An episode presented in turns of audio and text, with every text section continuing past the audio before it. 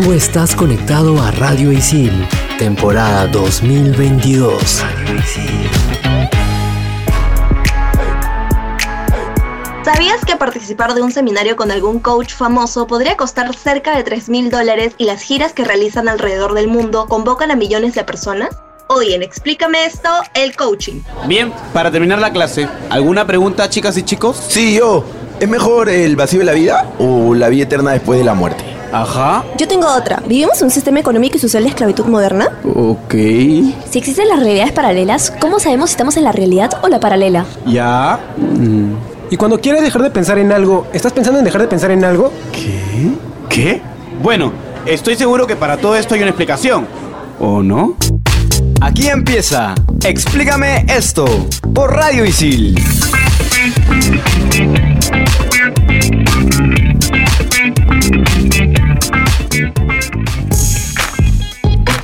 Hola, hola gente, ¿qué tal? Sean todos bienvenidos a Explícame esto, temporada 2022. Les habla Renzo Rostein y me encuentro en compañía de Clau y de Andrea. ¿Qué tal chicas? ¿Cómo están? Hola, hola, ¿qué tal? ¿Cómo están todos? Hola, ¿qué tal? ¿Cómo están chicos? El programa de hoy está dedicado al coaching y tenemos el agrado de contar con la presencia de, vamos a decirlo así, profesor y formador de coaches, el señor Fernando Gil. ¿Qué tal Fernando? ¿Cómo estás? Bienvenido. Muy bien, estoy aquí en la ciudad del Cusco, imagínate, con todo el soroche encima. Un placer de estar contigo, Renzo, con Andrea y con Claudia. Las maravillas del Internet que nos permiten estar conectados. Bueno, a lo largo del programa vamos a estar hablando con Fernando, mm, viendo eh, lo que es todo lo relacionado al tema del coaching. Pero vamos a la definición pura y dura. Claro, lo que entendemos, porque para eso hay un experto que luego ya nos va a comentar específicamente desde su visión qué es el coaching. A ver, el coaching es un método de aprendizaje en el que el coach realiza diversas preguntas al coachee con la intención de que esta exploración lo lleve hacia el autoconocimiento para poder plantearse metas reales y trazar una estrategia que finalmente lo lleve a alcanzarlas y mejorar su calidad de vida. Ojo que el término coaching es algo más complejo de lo que parece. Hay diferentes tipos dependiendo del área de trabajo y de los objetivos que se van a cubrir. De ese modo, el coaching personal se basa en, el bienestar de la persona, obteniendo las habilidades que son necesarias para hacer frente a la vida diaria. En primer lugar, hablemos del coaching organizacional, que se puede dividir, por decirlo así, en empresarial y ejecutivo. El primero incluye a empresas y organizaciones y hace relación a la productividad, el trabajo en equipo, las relaciones entre trabajadores, administrar el tiempo, etc. Y en el segundo caso se dirige a los altos ejecutivos y guarda relación directa con sus habilidades de comunicación y dirección, desarrollo de liderazgo, entre otras habilidades. También tenemos, por ejemplo, el coaching deportivo, que hace referencia más que nada a la capacidad del deportista a nivel de empoderamiento, a nivel de liderazgo, de recuperación, de repente en el caso de una lesión, de conseguir participar en un torneo, quizás de, de poder lograr un objetivo marcado. Yo tengo un amigo que es este, justamente coach deportivo y es, es bastante interesante el trabajo, el trabajo que él hace con diversos deportistas nacionales e internacionales. También hay otro tipo de coaching según el método que vayamos a emplear. Por ejemplo, el ontológico, que se refiere a herramientas lingüísticas y corporales, sistémico, que se ve a la persona como parte de un sistema, coaching con inteligencia emocional. Ojo, que esto es importante al día de hoy porque nos ayuda a regular las emociones, coercitivo, digamos, entrenamientos impactantes, coaching con programación neurolingüística, cognitivo, entrenar las funciones cognitivas, que bueno, el mismo nombre eh, es bastante claro. Lo de PNL o programación neurolingüística es relativamente nuevo, me parece, y hay otro tipo de coaching que yo he visto, bueno, ahí, ahí le preguntaremos a nuestro invitado a ver si es realmente cierto o son personas que se hacen llamar coaches porque, bueno, en fin, que es el coaching nutricional. Que bueno, ya luego, luego hablaremos de eso. Yo veo mucho en Instagram. Teniendo en cuenta este marco teórico, vamos a llamarlo así, Fernando, eh, queríamos preguntarte, tú como profesional que creo que llevas un poquito más de 20 años, corrígeme si me equivoco, en este tema del coaching, ¿cuál es la diferencia que se ve entre un coaching y el mentoring? De acuerdo. Mira, Renzo, primero quiero eh, retroceder un poco para mostrarte mi, mi, distinción sobre el coaching. Para mí existe el coaching de vida y el coaching organizacional. ¿De acuerdo? El coaching de vida se lo paga la persona de su bolsillo y por lo tanto los objetivos del proceso de coaching van a ser los que la persona quiera trabajar. Y de ahí viene el coaching organizacional. En el coaching organizacional, ¿quién paga? La empresa. ¿De quién son los objetivos? De la empresa. Y allí yo divido en tres. El coaching ejecutivo para el desarrollo de competencias organizacionales que le permitan alcanzar mejores resultados. El coaching de líderes que tiene que ver con acompañar a las personas del más alto nivel en la compañía para pensar estratégicamente y diseñar acciones concretas para que la empresa esté mejor posicionada a nivel de todos sus stakeholders. Y ahí el coaching de equipos, que es cómo acompañamos a un equipo a constituirse como un super equipo y que finalmente pueda alcanzar como equipo resultados superiores al interior de la empresa. Entonces quería hacer esa distinción y de ahí vienen todos los apellidos, ¿no? Ya viene el apellido neurolingüístico, nutricional, espiritual, musical, deportivo, pero la esencia misma del coaching se, se diferencia en esos, en esos dos tipos. Ahora, en el mundo de las empresas es más difícil hablar de coaching porque el coaching nunca sugiere. Un coach no sugiere porque reconoce la capacidad del individuo, del ser humano en general, para encontrar sus propias respuestas. Y claro, yo estoy en este espacio de paz y tranquilidad como coach profesional, haciendo preguntas, dando herramientas y técnicas para que mi cliente, mi coachee, encuentre sus propias respuestas. Pero cuando estoy en una empresa como líder, como gerente, como jefe, en una posición directiva, o sea, no puedo esperar hasta que mi coachee tome conciencia o sea, uno de mis colaboradores. Y en ese momento le voy a hacer pregunta, pregunta, pregunta, y como ya prime el tiempo y necesitamos entregar ciertas cosas en determinada fecha ante el directorio, ante el comité gerencial, ante el cliente, entonces le sugiero, pero le sugiero diciéndole, mira, en una situación como la que tú estás, yo en el pasado hice esto y vuelvo otra vez al coaching. ¿Qué te parece lo que te estoy diciendo?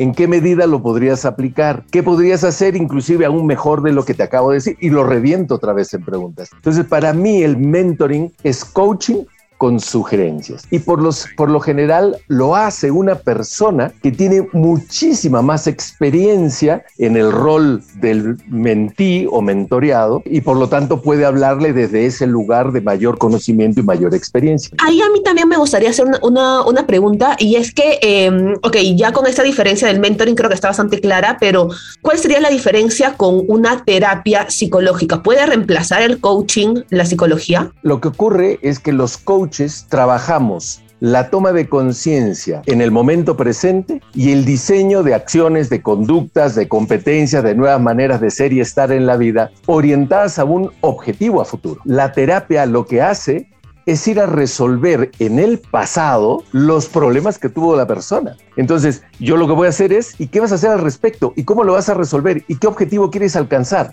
Eso trabajamos en el coaching. En la terapia sería, ¿y cuál era la emoción y cómo te sentiste en el momento en que tu padre te pegaba o el abandono de tu madre? Entonces estás como yendo a trabajar esa emoción profunda y a resolverla en el pasado. Me, gustaría hacer una, una, una, consulta acá. Yo muchas veces he escuchado cuando hablamos de coaching, al, bueno, coachee y demás, eh, pero que el término también es cliente, a diferencia de la, de la psicología, que es paciente, porque el coachee, o sea, tú, eh, la persona a la que vas a dar el coaching no está enferma. O sea, yo no voy a trabajar con psicopatologías, con personas enfermas. Puedo, puedo trabajar con una persona que no encuentra su sentido de propósito, no sabe para qué está en la vida, estoy desmotivado, perfecto. Pero si me dicen, Fer, necesito que me trabajes coaching, estoy con depresión, ¿eh? A tu terapeuta.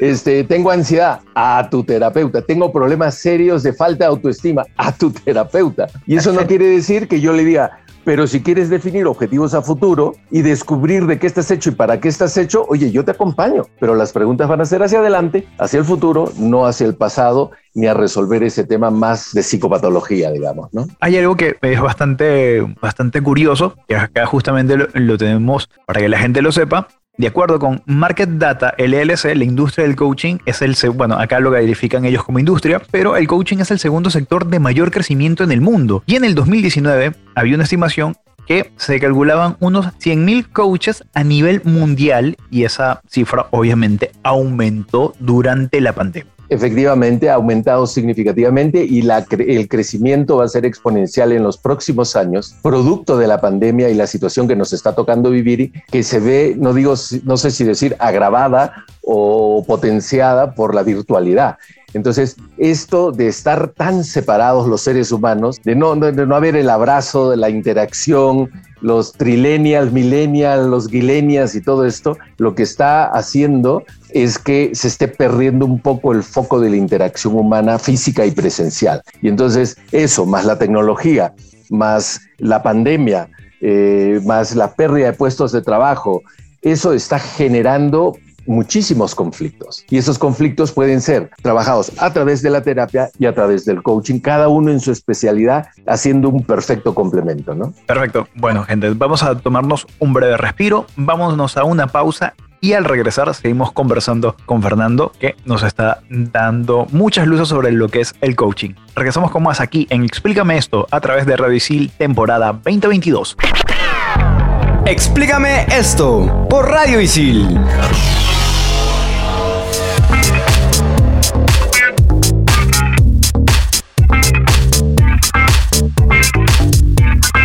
Volvemos en Explícame esto por Radio Isil en este programa dedicado al coaching con un invitado maravilloso que tenemos que es Fernando Gil Sanguinetti. Él es maestro, él es coach de coaches. Y bueno, obviamente que nos toca, nos toca la frase célebre del día que llega gracias a Lao Tse. El sabio que se aferra a la comodidad no puede ser considerado un sabio. Hablemos un poquito más de esta frase, interioricemos un poco. Y cuéntanos, Fernando, ¿qué es esta famosa zona de confort? Que creo que mucho hablamos de ella, pero me parece que, que es bueno hablar un poco más en términos más a nivel de coaching. Es una súper pregunta. Mira, el ser humano es un ser tan extraño. ¿Sabes lo que dice mi esposa? Que somos un experimento extraterrestre fallido y como en el universo no supieron qué hacer con nosotros, nos pusieron en la Tierra para aislarnos allí. Bueno, entonces, ¿qué ocurre? Que hay personas, seres humanos, incluyéndome a mí, no me voy a excluir, que estamos en una zona de confort recontra mala o sea, no nos construye la vida, no nos permite desarrollar, no nos hace felices. Sin embargo, se ha demostrado que la zona de confort nos mantiene vivos. O sea, estamos sobreviviendo en la zona de confort. Si salimos de la zona de confort, no sabemos qué va a pasar. Entonces resulta que nuestra mente es una mente dice, porque si sigo vivo, es que he hecho las cosas bien para la sobrevivencia. Imagínate, o sea, es alucinante, pero así somos los seres humanos. Y entonces nos empezamos a montar ideas en nuestra cabeza, el 80% no son ciertas. Del 20% restante, 10%, o sea, 10 puntos porcentuales, ¿ok? Es 50% correcta. Y hay un 10% de aquello que nos preocupamos, 10 puntos porcentuales, que efectivamente podría llegar a suceder. Y entonces nos cuesta enormemente salir de nuestra zona de confort porque la mente dice, eh, yo estoy aquí para protegerte, para ayudarte a sobrevivir. Así que ni se te ocurra salir de ese lugar y puede ser que ese lugar sea de enorme infelicidad, pero no nos ha matado. Curiosamente, esa frase que tú mencionas, Fernando, nosotros la mencionamos en un programa anterior sobre lo que era ansiedad interesante porque la ansiedad está relacionada justamente con el futuro, ¿no? Así como la depresión está relacionada con el pasado y la angustia con el momento presente, ¿no? Entonces, sí, claro, una persona que está muy ansiosa es que le tiene pánico a la incertidumbre a no saber qué va a pasar más adelante. Y entonces ahí tienen ustedes una idea de, cómo la ansiedad impacta en nuestra vida en general. Claro, yo quería mencionar que en realidad se vende mucho esto de la zona de confort como algo negativo, pero tú dices que es, vendría a ser algo negativo cuando estás en un espacio que no te hace feliz. Sin embargo, si estás en un espacio en el que en realidad te sientes bien, se podría decir que entonces no es totalmente algo negativo mantenerte así. Eh, sí, pero o sea, yo, yo digo, no hay que cambiar porque está de moda el cambio. Y fíjate que en el mundo de la empresa es aún más fuerte.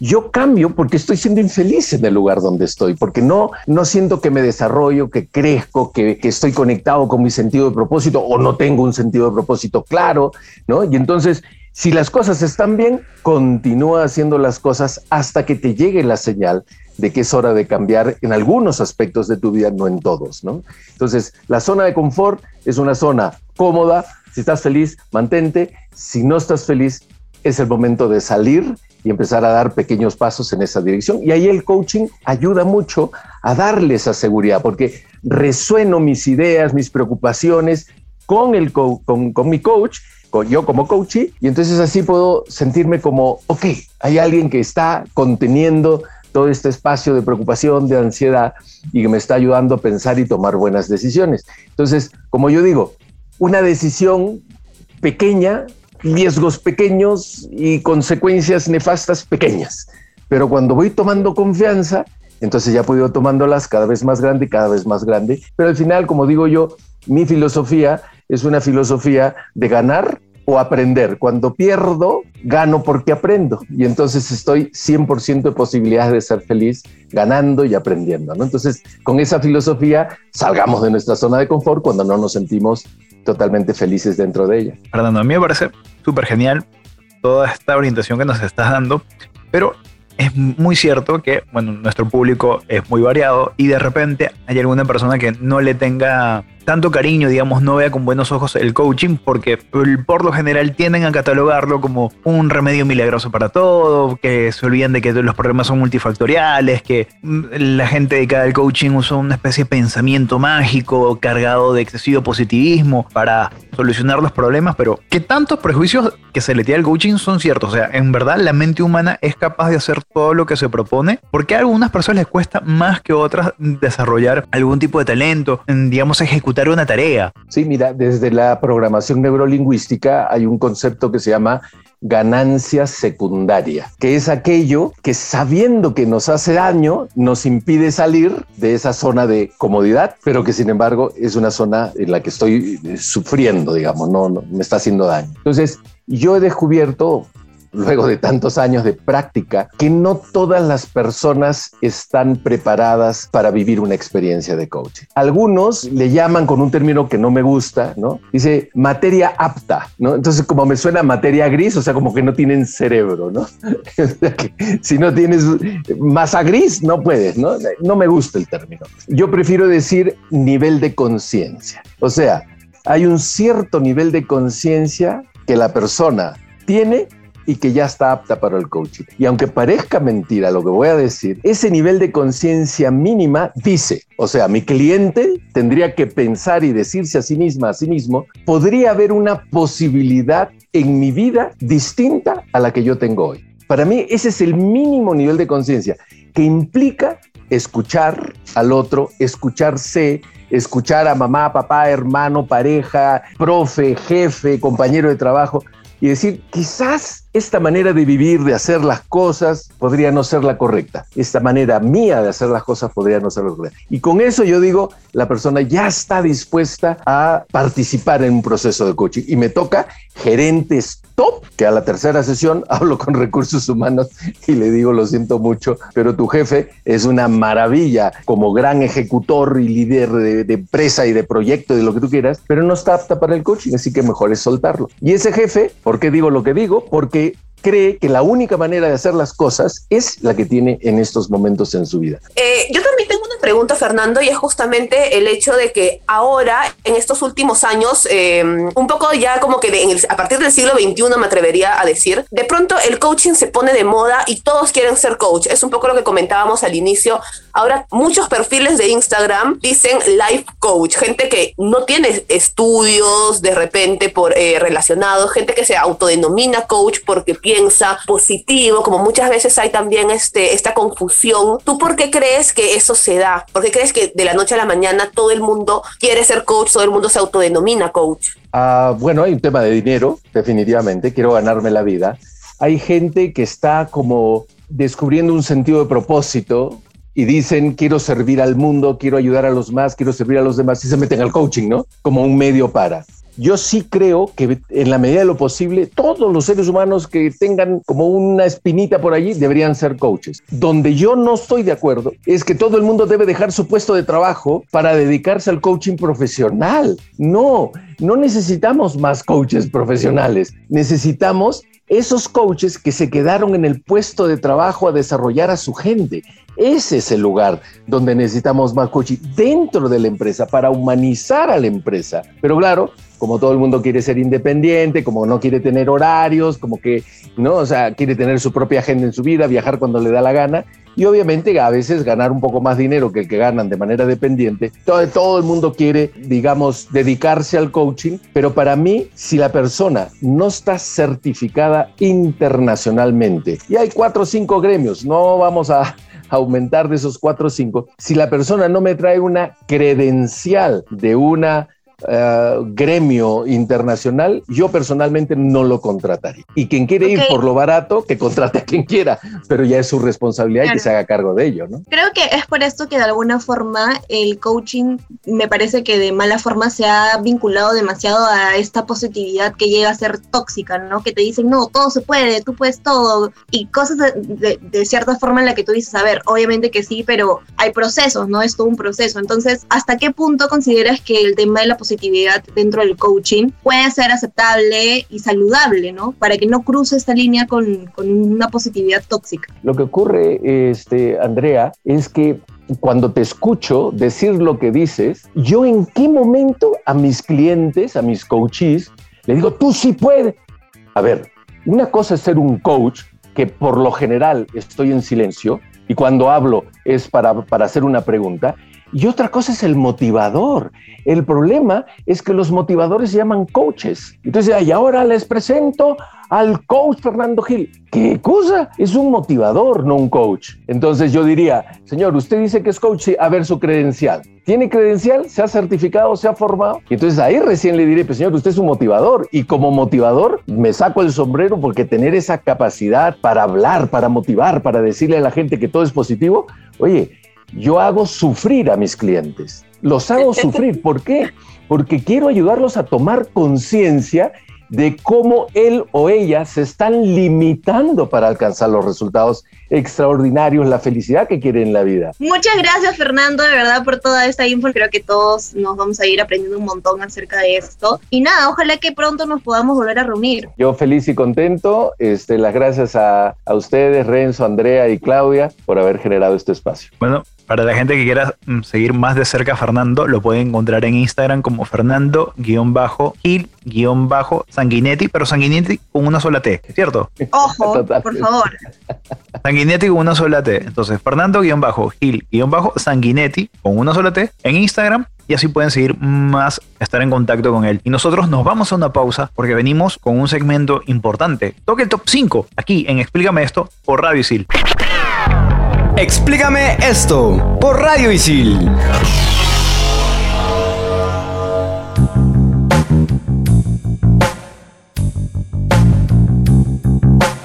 Aquí de vuelta en nuestro último bloque de este programa dedicado al coaching en Explícame esto por Radio Isil. Ya hemos conversado bastante con Fernando Gil Sanguinetti, que es un maestro de coaches, y nuestro top 5 está basado también en Tony Robbins, que es uno de los coaches más exitosos. Y empezamos con cinco frases de Tony Robbins. Top 5. Top 5. Top 5. Top 5. En el mundo moderno, la calidad de vida es calidad de la comunicación. Saben que para los centennials es súper difícil esto de la comunicación y la expresión y tal, pero con psicólogos se logra. Y con coaching también. Top 4. Ponerse metas es el primer paso para convertir lo invisible en visible. Esto es la esencia del coaching, como nos mencionó Fernando, el poder trazarse objetivos y poder definir una estrategia a futuro para cumplirlos. Top 3. Los líderes pasan el 5% del tiempo en el problema y el 95% del tiempo en la solución. Claro, es lo más funcional y de nuevo viene esto de siempre apuntando al futuro. En este caso, solucionar el problema para en el futuro no volver a enfrentarte a algo parecido. Yo acá diferiría un poquito. ¿eh? No sé si, no sé si todos los problemas merecen un 5% de tiempo versus un 95% de la solución. Yo creo que acá depende de la complejidad del problema al que te estés enfrentando. si tu problema es tu indecisión de escribirle o no a tu ex, no lo hagas. No es buena idea. Olvídalo. La solución siempre va a ser no. Top 2. Las únicas personas sin problemas son las que están en el cementerio. Creo que esto es más bien como un tipo de consuelo, en plan, a veces nos ahogamos en un problema o comparamos mucho en qué situación conflictiva estamos y pensamos, pucha, yo lo estoy pasando así y tal, y en realidad es tal cual, todos tenemos problemas, todos vivimos con problemas 24/7. Yo, mil, mil problemas, por ejemplo. Pero es un exceso ya. Top 1. No es lo que obtenemos, sino lo que contribuimos, lo que le da un significado a nuestras vidas. Creo que este es un top 1 bien merecido porque, en otras palabras, yo diría que habla un poco sobre la trascendencia, ¿no? Y siento que en algún momento de nuestras vidas, o al menos a mí me ha pasado, que he preguntado cuál es realmente el significado de, de vivir, ¿no? En plan, en un universo tan extenso, ¿qué somos? O sea, ¿qué soy? Y muchas veces mm, mi respuesta ha sido, pues, lo que haga finalmente va a ser lo que va a trascender. y Lo que dejas. Exacto. Sí, merecido, merecido. A mí me resuena un poco más a esta típica frase de que hay que disfrutar el camino más que el, el- o sea, de que no es tanto como que llegar a la meta, sino disfrutar el camino por el, a través del cual llegas hacia ella. Me resuena un poco a eso. Me acabas de recordar una gran frase de Ted Mosby en Cómo conoció tu madre. Aunque sepas cómo termina el viaje, no quiere decir que no puedas disfrutarlo. Bueno, gente, no hay tiempo para más. Espero que todas sus dudas hayan sido resueltas y de verdad tómense un minuto para replantearse bien sus metas. Ya saben, cualquier cosa, si necesitan una ayuda profesional para orientarse, ya saben a quién acudir. Y esto fue todo aquí en Explícame esto, temporada 2022 por Radio Isil. Chao, gente. Tú estás conectado a Radio Isil, temporada 2022. Radio Isil.